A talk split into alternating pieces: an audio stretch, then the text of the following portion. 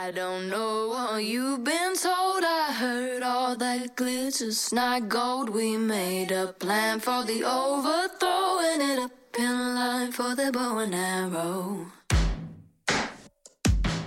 嗨，各位同学，大家早上好，我是瑶老师，欢迎来到今天这一期的英语口语每日养成。今天的话呢，我们来学习这样一段对话。 I think his good looks have actually held him back. Well, I can relate to that. I think his good looks have actually held him back. Well, I can relate to that.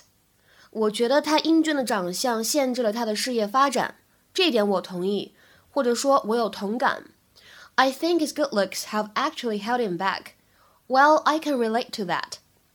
I think his good looks have actually held him back. Well, I can relate to that. 首先呢，我们来看一下第一个句子，在这里呢，think 和 his 出现在一起，可以有一个击穿的现象，可以读成 thinkers，thinkers。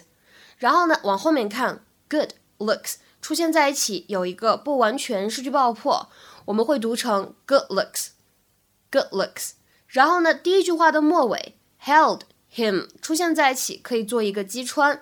那么这个时候呢，我们可以读成是 held him，held him，held him。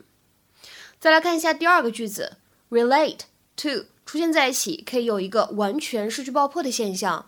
我们可以把这两个单词呢读成 relate to，relate to。 People can surprise you. You get used to thinking of them one way, stuck in their roles. They are what they are. And then they do something that shows you there's all this depth and dimension that you never knew existed.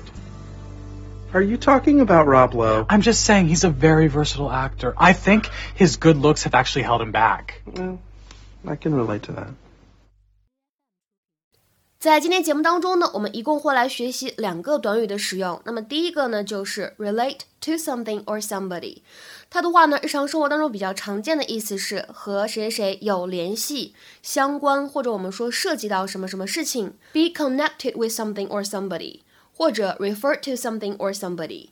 比如说，尝试看一下这样一个例子：The second paragraph relates to the situation in Scotland。这篇文字的第二段和苏格兰的情况有关。The second paragraph relates to the situation in Scotland。那么在日常生活当中呢，relate to something or somebody 还有第二种用法，能够用来表示能理解某个事情，或者说能够理解某人和某个人呢有同感这样的意思。Be able to understand and have sympathy with somebody or something。或者呢，来看一下另外一个英文解释。If you can relate to someone, you can understand how they feel or behave so that you are able to communicate with them or deal with them easily. 下面呢，来看一些例子。第一个，Many adults can't relate to children。很多成年人无法理解孩子们的想法。Many adults can't relate to children。那么再比如说，看第二个句子，I think it is important for children to have brothers and sisters they can relate to。 我觉得让孩子们有兄弟姐妹，这样他们之间有共同语言，能够互相交流，这一点真的挺重要的。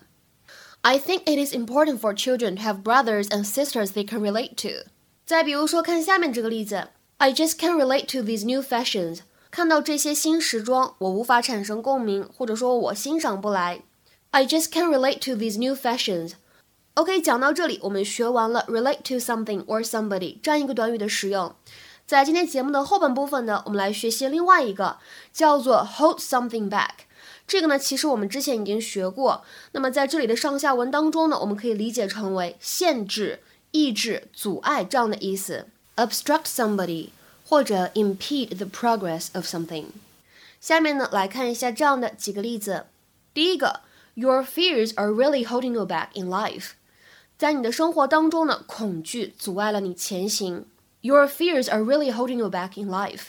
再比如说第二个例子，I held my tears back when I heard the bad news。听到那个坏消息的时候，我忍住了，没有流泪。I held my tears back when I heard the bad news。再比如说，看最后一个句子，Your interference is holding me back from completing the job。你的干预让我无法完成工作。 Your interference is holding me back from completing the job。今天的话呢，请各位同学尝试翻译下面的句子，并留言在文章的留言区。I'm worried that my son doesn't seem to relate to any of the kids in his class. I'm worried that my son doesn't seem to relate to any of the kids in his class. 这样一段话应该如何理解和翻译呢？期待各位同学的踊跃发言。我们今天节目呢就先讲到这里，拜拜。 on the tip of your thumb.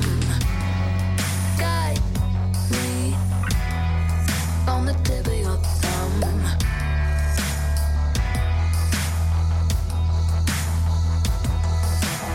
We spread the word, but the word had changed our phrase style.